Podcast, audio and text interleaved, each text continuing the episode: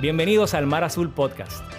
Mar Azul existe para que las personas conozcan a Jesús, encuentren libertad y descubran su propósito. Aquí podrás escuchar los mensajes que compartimos en nuestra comunidad. Te invitamos a que abras tu corazón y te mantengas a la expectativa de lo que Dios quiere decirte.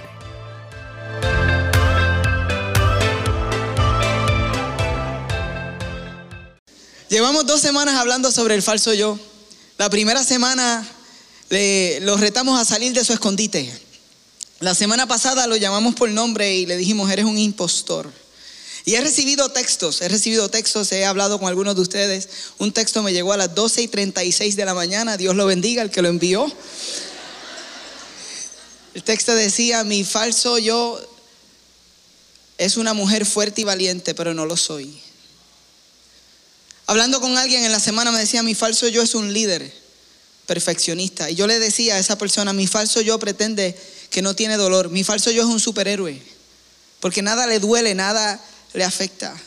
Y yo estoy seguro que el Señor ha estado hablando a nuestras vidas a través de esta enseñanza. Y si estás aquí por primera vez, hoy no va a ser la excepción. Porque hoy vamos a comenzar hablando de nuestra verdadera identidad. Este es el momento en la serie en la que entonces vamos a escuchar quién verdaderamente somos. Y yo no sé cuántos están listos y deseosos de escuchar quién verdaderamente somos. ¿Habrá alguien listo para escuchar quién verdaderamente somos en el Señor? ¿Habrá alguien deseoso esta mañana? Pues yo creo que, que hoy vamos a escuchar de nuestra identidad como el amado o como la amada, el hijo amado y la hija amada. Rara vez tú escuchas una historia que, que te marque para siempre o que quede en tu corazón, pero en este descanso pude leer una historia que me transformó y que la primera línea de la historia lee como sigue. Había una vez un árbol que amaba a un pequeño niño. En la historia el niño venía y jugaba con las hojas, se hacía coronas y se pensaba ser el rey del bosque. El niño trepaba el tronco del árbol, se mecía en sus ramas, comía sus manzanas y descansaba en su sombra. El niño amaba mucho al árbol. Con el tiempo el niño va creciendo y un día llega hasta el árbol y el árbol le dice, le dice niño, ven, trépate en mi tronco, mécete en mis ramas, descansa en mi sombra. Y él le dice, ya estoy demasiado grande para jugar contigo. Pero quisiera dinero para comprar algunas cosas y divertirme. ¿Tienes dinero para darme? El árbol le dice al niño, no, no tengo dinero, pero, pero toma mis manzanas y véndelas en la ciudad y, y sé feliz. El niño subió, cogió todas las manzanas y partió. Ya no venía a ver tanto al árbol, Pasó algún tiempo antes de que regresara. Y cuando regresó el árbol, muy contento de verlo, le dijo, niño, ven, vamos a jugar, trépate en mi tronco, sube a mis ramas y mécete.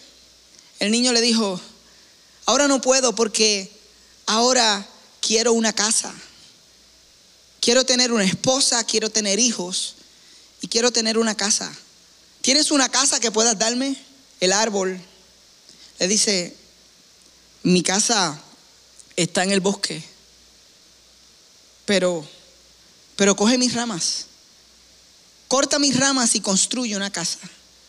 El niño, su niño se trepó, cortó todas las ramas, construyó una casa, se fue y pasaron algunos años antes de que retornara. Cuando el niño retorna, el árbol está tan emocionado que, que, casi no puede hablar y susurra y le dice, niño, ven a jugar. Y el niño le dice, no puedo, estoy desilusionado y triste, quiero irme lejos. El árbol le dice, toma mi tronco y construye un barco para que puedas irte lejos y sé feliz. El niño, su niño, coge el tronco, corta el árbol, dejando solamente la parte de abajo del tronco y las raíces. Construye un barco y se va. Pasan muchos años y el niño regresa ahora anciano. Y cuando llega frente al árbol, el árbol le dice,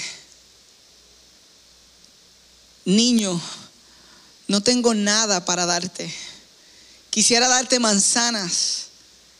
Y el niño, ahora anciano, contesta, ya no tengo dientes para manzanas.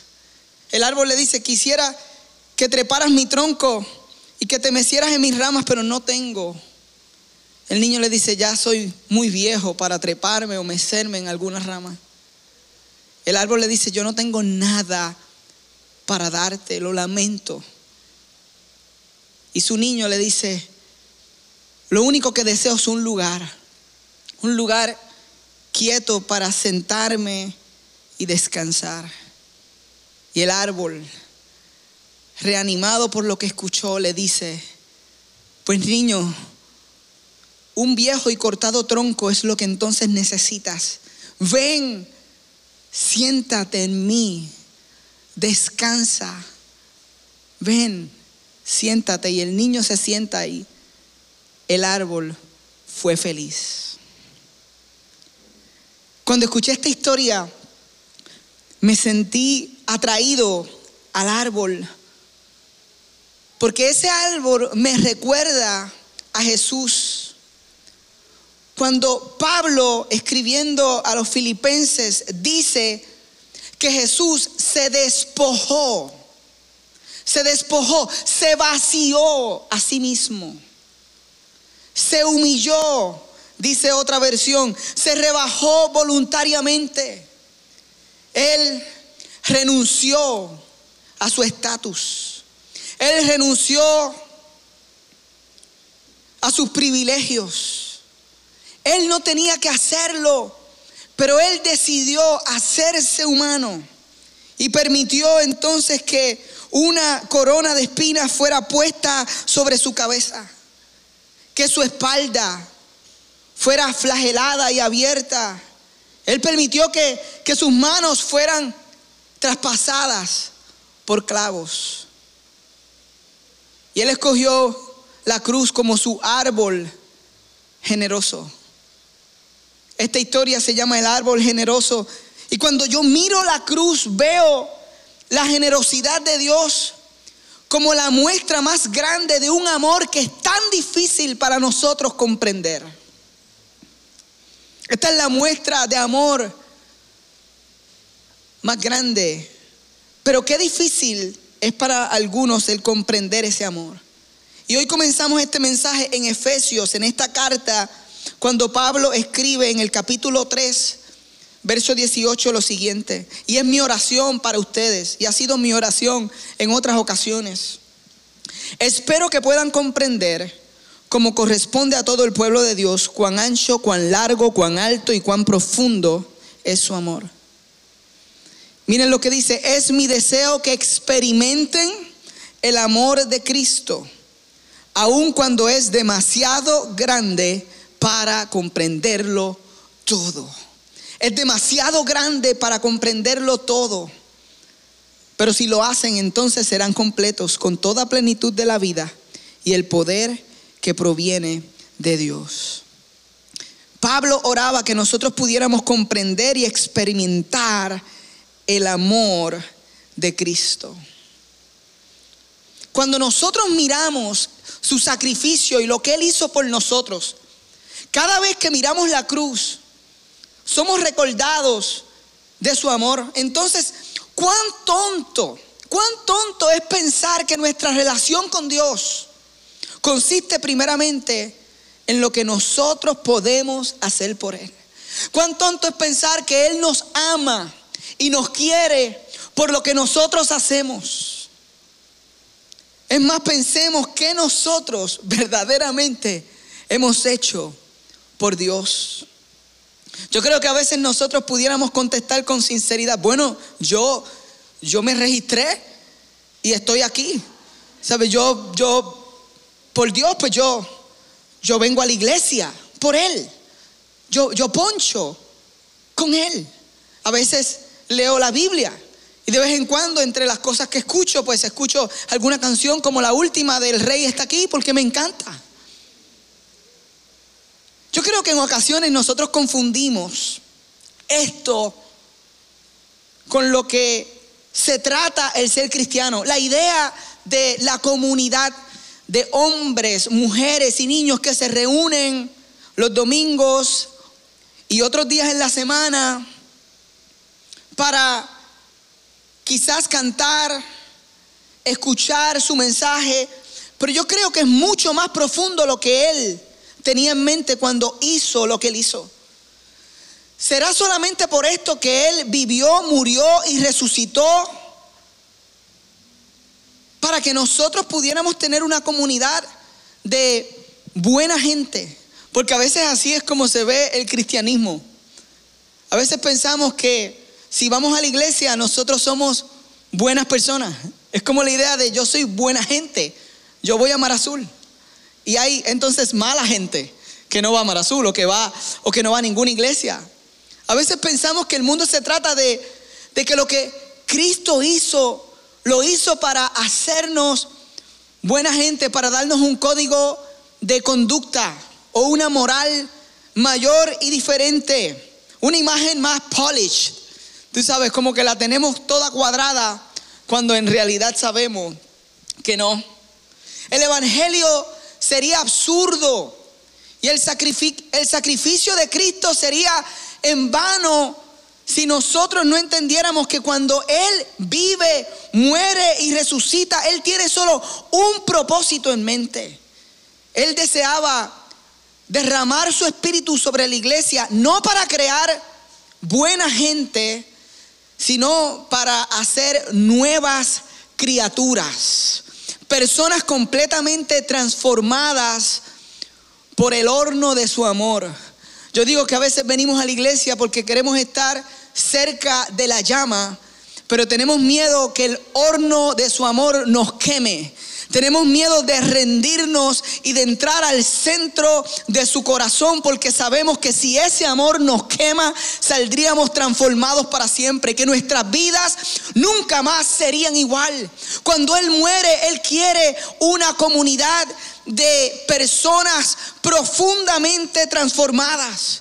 Una comunidad básicamente de profetas, de amantes de Dios. Personas que, que estén dispuestas a entrar en ese misterio y a desempacarlo en comunidad.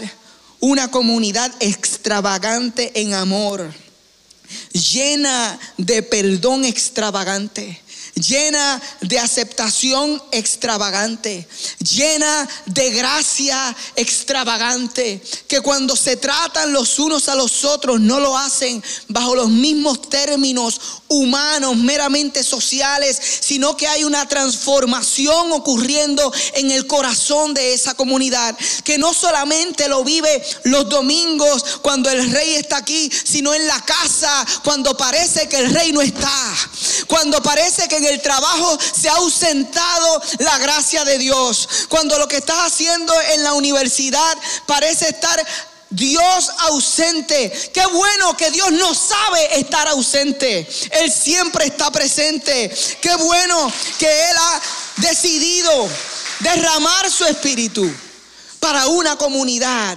como nosotros. Dile al que está a tu lado, como nosotros. Pero a veces nosotros no creemos eso. Nuestra fe nunca comienza con lo que nosotros podemos hacer por Dios. Siempre comienza con lo que Él hizo por nosotros. Las cosas grandes y maravillosas que Él ganó en, en Cristo Jesús, nosotros recibimos una nueva identidad. Y hoy el Señor ha querido venir a tu encuentro a través de su palabra cantada, a través de su palabra leída a través de la experiencia en su comunidad y su iglesia. Él ha querido venir a tu encuentro y lo único que Él anhela de ti, lo único que Él requiere es que tú seas asombrado y que tú seas maravillado por lo que Él hizo por ti. Es que cuando tú pienses en la cruz, tu quijada, mira, se caiga y que tú no puedas creer el extravagante sacrificio de lo que Él hizo por ti. Él lo que anhela es que tus ojos brillen, que tu corazón se abra, que tengas que respirar lentamente porque no puedas comprender cuán amor Él mostró hacia ti. El creador del universo que dijo, yo te veo, yo te escucho y yo estoy contigo. Qué hermoso. La próxima vez que tú mires la cruz y te acuerdes del árbol, mírala maravillado y sorprendido. Y si todavía no te sorprende, yo creo que Jesús quería que hoy tú escucharas esta verdad que para mí es alucinante. Es una verdad maravillosa y alucinante y es que Dios te ama como eres y no como debería ser. algunos dicen, wow, que Dios te ama como eres y no como debería ser, porque nadie en este edificio es como debería ser. Porque nadie escuchando este mensaje grabado es como debería ser. Esta es la verdad. Que Dios te ama como eres y no como debería ser. Y si la dividimos, que Dios te ama. Que Dios te ama a ti no a la persona que está a tu lado, no a la persona que te invitó, no a Jonathan Ocasio o a Gigi Ávila, no que esos dos estén en la misma categoría, pero, ¿sabes? No, no a líderes de la iglesia en Puerto Rico que los hemos identificado como líderes o una voz importante, no, no como Rodolfo Font, no como Wanda Rolón, no como Hernando Stader, no, no, no como Glenda Pérez, la, campus pastor de Marazul Oeste, no como Gino, no como Yasmani, no como Cristina que predicó la semana pasada mejor que nunca en su vida entera, no como ellos, sino que Dios te ama a ti.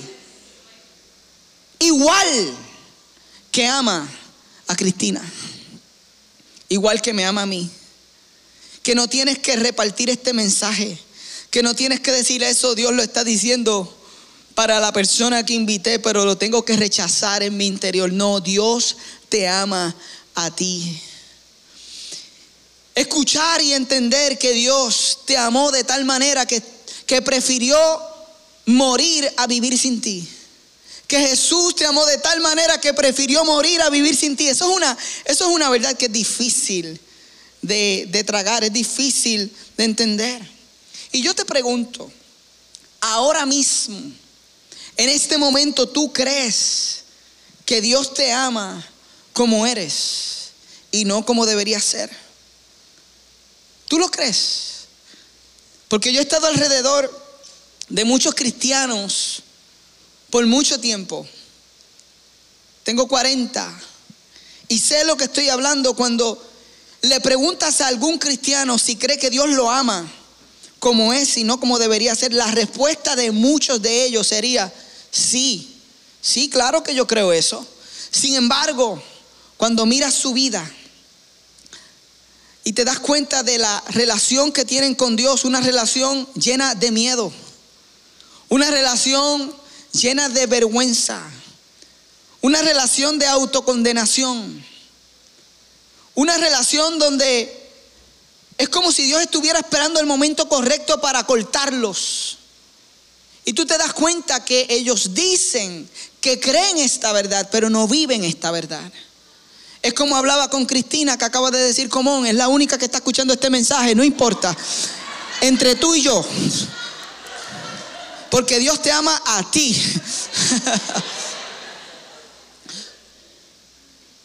si tú pudieras entender que hay algunos que dicen, yo creo esto, pero nunca lo han recibido para sí.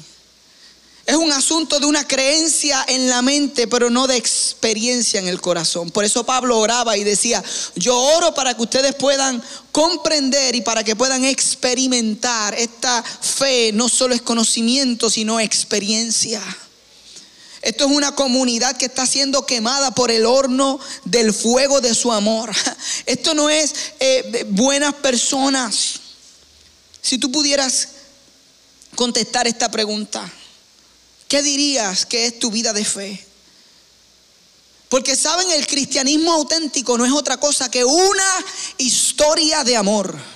Eso es el cristianismo, una historia de amor. Describirlo de cualquier otra forma. No es un código, no es una serie de, de cosas que hago y no hago, no es una lista para portarme bien, es una historia de amor.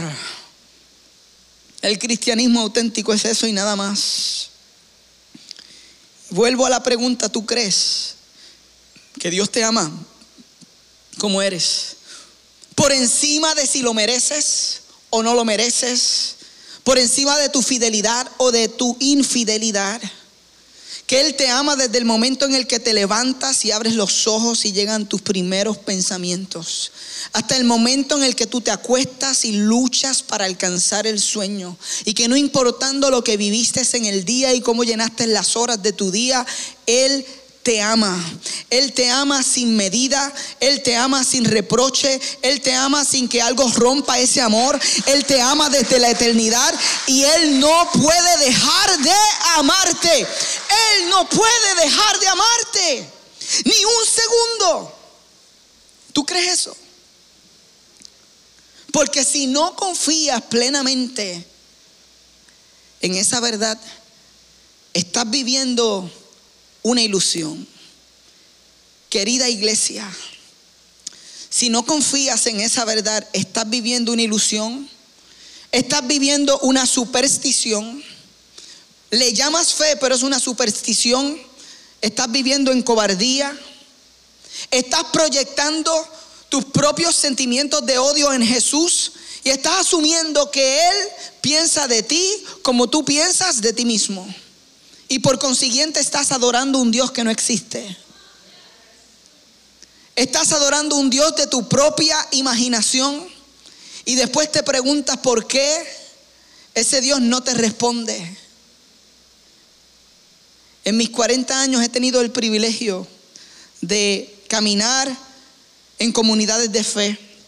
En mis errores y en mis aciertos, en mi desarrollo como creyente, he dado la vuelta a Puerto Rico, los 78 municipios, menos Culebra, porque le tengo miedo.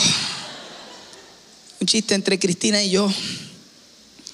He estado en diferentes países, he tenido la oportunidad de predicar en algunos de estos países y he descubierto que hay tantas personas que siguen a un Dios de su propia invención. El único Dios en la visión cristiana es aquel que es revelado a través de Cristo Jesús en la cruz y es el Dios que dice yo te amo, no como debería ser yo te amo como eres ahora. Y no hay otro momento en el que te ame más que ahora. Y nos preguntamos por qué tenemos vidas de fe tan apagadas, porque estamos siguiendo un Dios que no es el Dios revelado en Cristo Jesús. Yo creo que si ustedes son como yo, la cultura y cuando crecemos, no importa si fuiste parte de una iglesia o si creciste fuera de ella, es como en nuestra humanidad nosotros pensamos de esta forma, si yo cambio, entonces Dios me va a amar. Yo recuerdo días específicos en mi adolescencia en los que estaba empezando a tener estos pensamientos con las chicas y en mi propia sexualidad, creciendo. Y uno dice, yo quiero tener pensamientos puros, Señor, hoy sí que, hoy sí, Señor. Hoy sí que yo no te voy a fallar ni una vez. Algunos de ustedes hicieron esto, dijeron, yo te prometo, Señor, que hoy va a ser un día perfecto. Y yo le hacía esas promesas y después llegaba la noche y estaba yo diciendo, Dios mío, qué fracaso, te fallé. No puedo tener ni un día con estos pensamientos que te agraden. Sin saberlo, lo que estamos diciendo es si yo cambio, Dios me va a, amar más. Si yo puedo, si yo me puedo concentrar más en la oración y, si puedo tener más tiempo y si me voy a un monte solo y me convierto en misionero y bajo de allá brillando como Moisés con la cara reluciente, Dios me va a amar más. Siempre pensamos sin darnos cuenta, si yo hago esto, Dios entonces, pregunta si esa es la realidad en la que has estado viviendo, porque si es la realidad, Él quería que hoy tú escucharas otra verdad. Él quería que tú entendieras que Él te ama como eres y no como deberías ser. Cada vez que nosotros decimos, si yo cambio, Dios me va a amar, Dios nos contesta, tú no necesitas cambiar para que yo te ame. Cuando tú entiendas cuánto yo te amo, tú vas a desear cambiar. No se trata de que tienes, se trata de que quieres. Y esto, esto es bien fácil de, ver. Yo lo, yo lo voy a compartir con ustedes como yo lo viví esta semana. Cristina y yo tenemos una regla matrimonial. Esto es un acuerdo en, en nuestra relación de esposo y esposa. Y es sencillo. El último que se levanta de la cama es el responsable de tender y arreglar la cama. Y hay momentos en los que yo he fallado a esa regla. Hay momentos en los que, ¿verdad? Siendo honesto, mi falso yo quisiera decir que siempre hace la cama, pero mi verdadero yo sabe que no es así. Y esta semana hubo un día en el que eso pasó. Y yo le doy gracias a Dios porque Cristina en amor quiso darme una lección, quiso dejarme saber cómo ella se sentía. Y mire qué curioso que me grabó un video. Ella me grabó un video para dejarme saber cómo se sentía. Y en el video ella escribió, así es como me siento cuando no haces la cama. Yo tengo el video para que ustedes lo vean.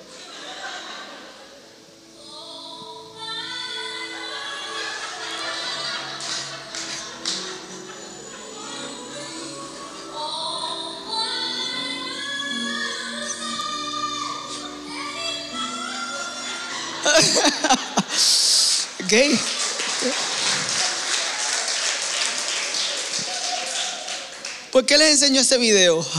Porque cuando yo vi ese video y yo sé cómo Cristina me ama, yo no digo, yo tengo que hacer la cama. Yo en respuesta a su amor, imagínense si no me ama que me hace un video para decírmelo con cancioncita y todo. O sea que cuando me lo dice, yo digo, yo quiero hacer la cama. Yo quiero hacer la cama porque ella me ama tanto. Y esto es algo que es hermoso para nosotros. Y de la misma forma, cuando tú entiendes cuando Dios te ama, tú no tienes que hacer un cambio, tú quieres hacer un cambio. Es distinto. Y si nosotros nos acercamos a los evangelios, para entender esta verdad la vamos a encontrar. Díganme si es cierto o no que cuando él se acercó a Pedro, él lo amó como él era. Pedro, quien se le llama la roca, pero cuando Jesús es arrestado, parece un saco de arena. No es fiel como prometió, sin embargo, Dios lo amó como era. Y Saqueo, que había construido un imperio de cobrarle impuestos a sus propios hermanos, injustamente y por encima para él generar ganancia y Jesús llegó hasta donde él estaba y lo invitó a una relación con él. ¿Y qué me dicen de la prostituta en la casa de Simón?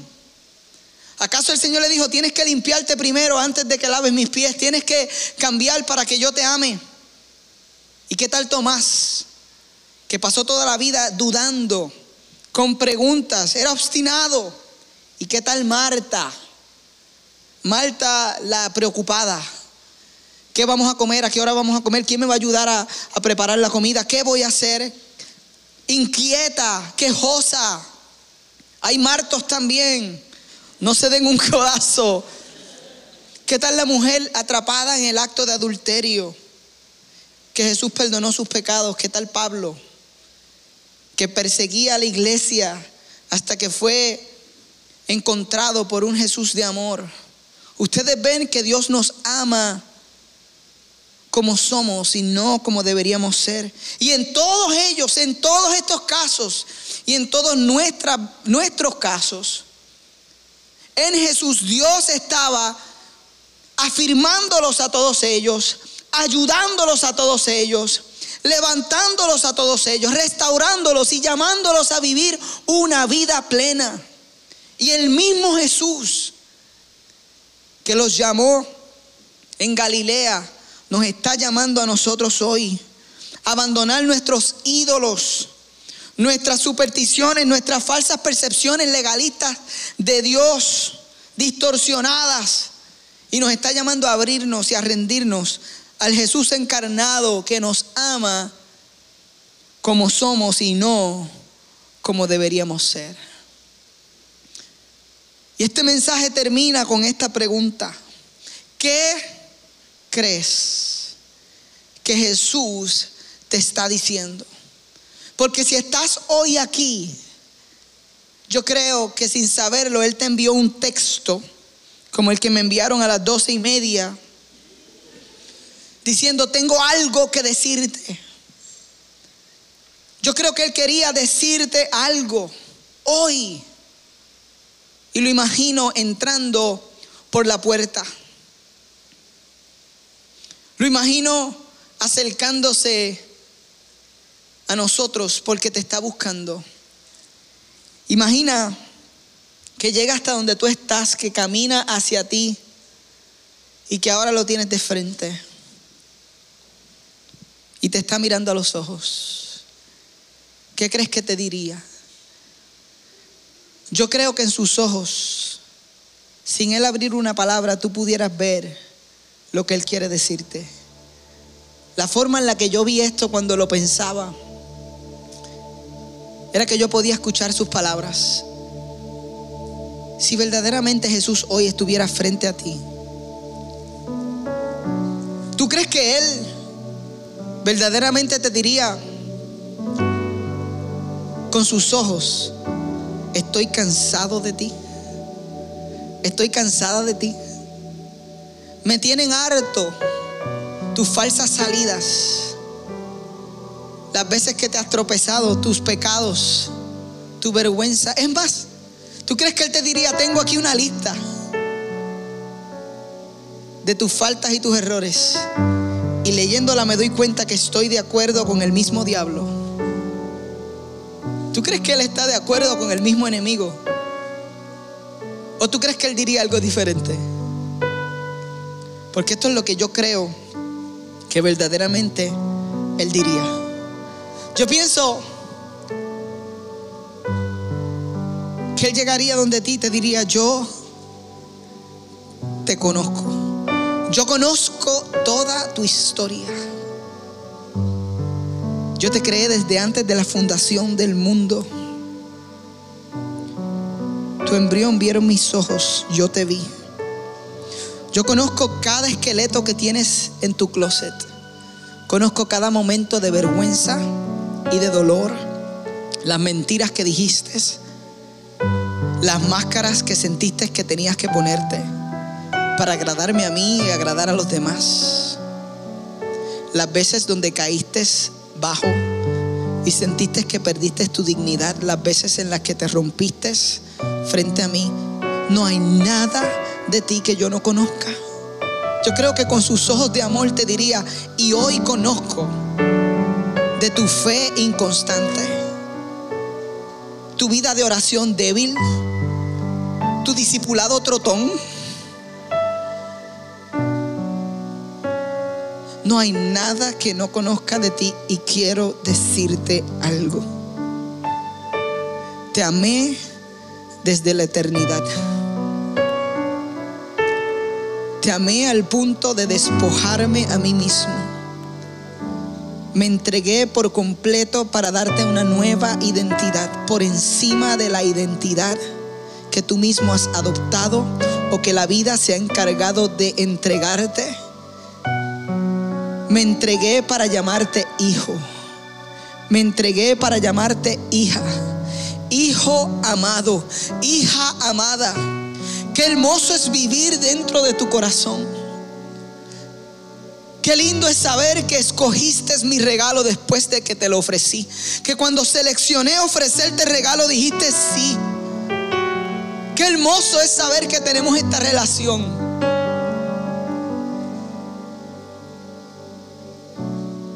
No puedo dejar de amarte ni un segundo.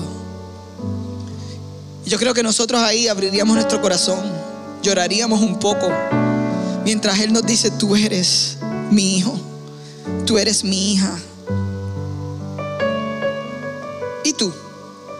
¿Cuánto tiempo tienes que vienes a la iglesia? ¿O te consideras cristiano? ¿Puedes decir que es una historia de amor? ¿O para ti es un código de conducta todavía? ¿Ven por qué es importante este mensaje? Porque algunos, yo estoy convencido, que estarán frente a la presencia del Señor algún día. Y saben lo que yo creo que Él nos va a preguntar a todos. Nos va a decir, verdaderamente creíste en que yo te amé como eras. Y algunos van a decir, los cristianos verdaderos van a decir, sí Señor, yo lo creí, me asombré, me, me quedé con la boca abierta y, y traté de vivir mi vida en respuesta a ese amor. Pero algunos es posible que digan, creo que lo creí, pero no lo recibí. Yo hasta recuerdo cuando Jonathan lo predicó muy apasionadamente un domingo en Mar Azul. Pero pensé que era más algo como para animarme o es un lenguaje que usan los cristianos, pero no pude recibir esa verdad. Si tú estás aquí, yo creo que Él quería decirte algo. Él quería darte un reto. Él quería decirte lo siguiente. Te reto a confiar en que te amo como eres. I dare you. I dare you to trust en que te amo como eres y no como debería ser. Y si ese eres tú, como ese soy yo, hoy tú puedes responder a este llamado como comunidad, una comunidad real, honesta, que dice, wow, wow. En Efesios 3:18 cierro donde empezamos. Espero que puedan comprender. Como corresponde a todo el pueblo de Dios, cuán ancho, cuán largo, cuán alto y cuán profundo es su amor es mi deseo que experimenten el amor de Cristo, aun cuando es demasiado grande para comprenderlo todo. Es mi deseo que hoy puedas escuchar. Es el deseo de Cristo que hoy puedas escuchar que tú eres su hijo. Que tú eres su hija. Que tu identidad es el amado o la amada. No es el divorciado. No es el artista. No es el trapero o el merenguero No es el hijo, no es el huérfano, no es el hijo huérfano, no es el bastardo, no es el hijo del divorcio, no es el enfermo. Que tu identidad primordial en la vida es que eres amado y fuiste amado de gran manera. Y quizás como, como yo cuando vi por primera vez el cuento del árbol, me impresionó, me recordó a Jesús y también dije, yo soy el niño a veces he recibido todo y se me ha hecho tan difícil comprender el amor del árbol. Pero hoy, hoy yo lo recibo y digo, Señor, gracias, porque me amas de esa forma.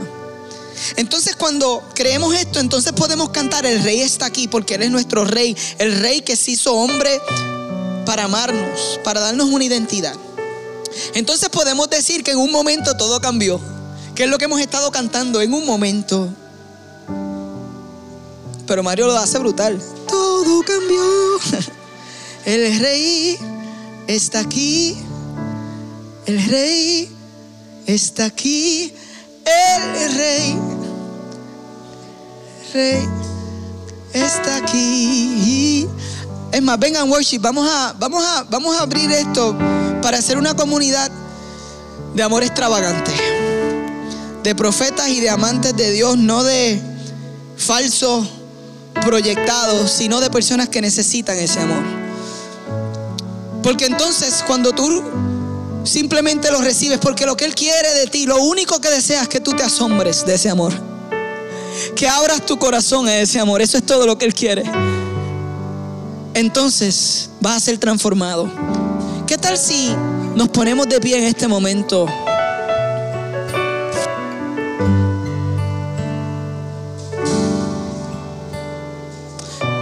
Oh Señor, lloro, lloro, lloro, lloro.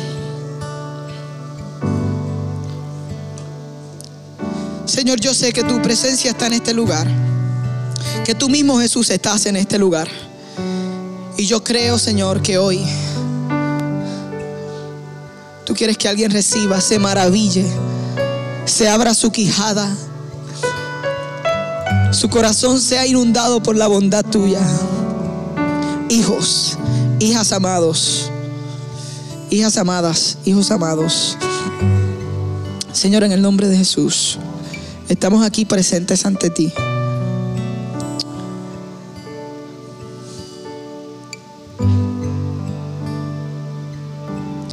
Recíbelo, solamente recibe su bondad. Abrimos nuestro corazón, Señor Jesús.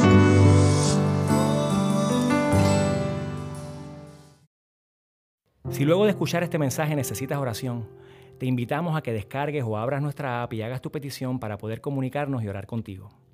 Si te interesa conocer más acerca de nuestra comunidad o quisieras hacerte parte, tu primer paso es conéctate. Nuestra experiencia virtual e interactiva todos los jueves a las 7 y 30 pm. Para participar, solo tienes que ir a nuestra aplicación, entrar al área donde dice conéctate y acceder al link de Zoom que verás en la pantalla. Si deseas ver estos mensajes, puedes suscribirte a nuestro canal Marazul TV en YouTube y seguirnos en todas nuestras plataformas para que te mantengas conectado a lo que Dios está haciendo en nuestra comunidad. Gracias por acompañarnos y recuerda que nosotros somos la iglesia y existimos para el mundo.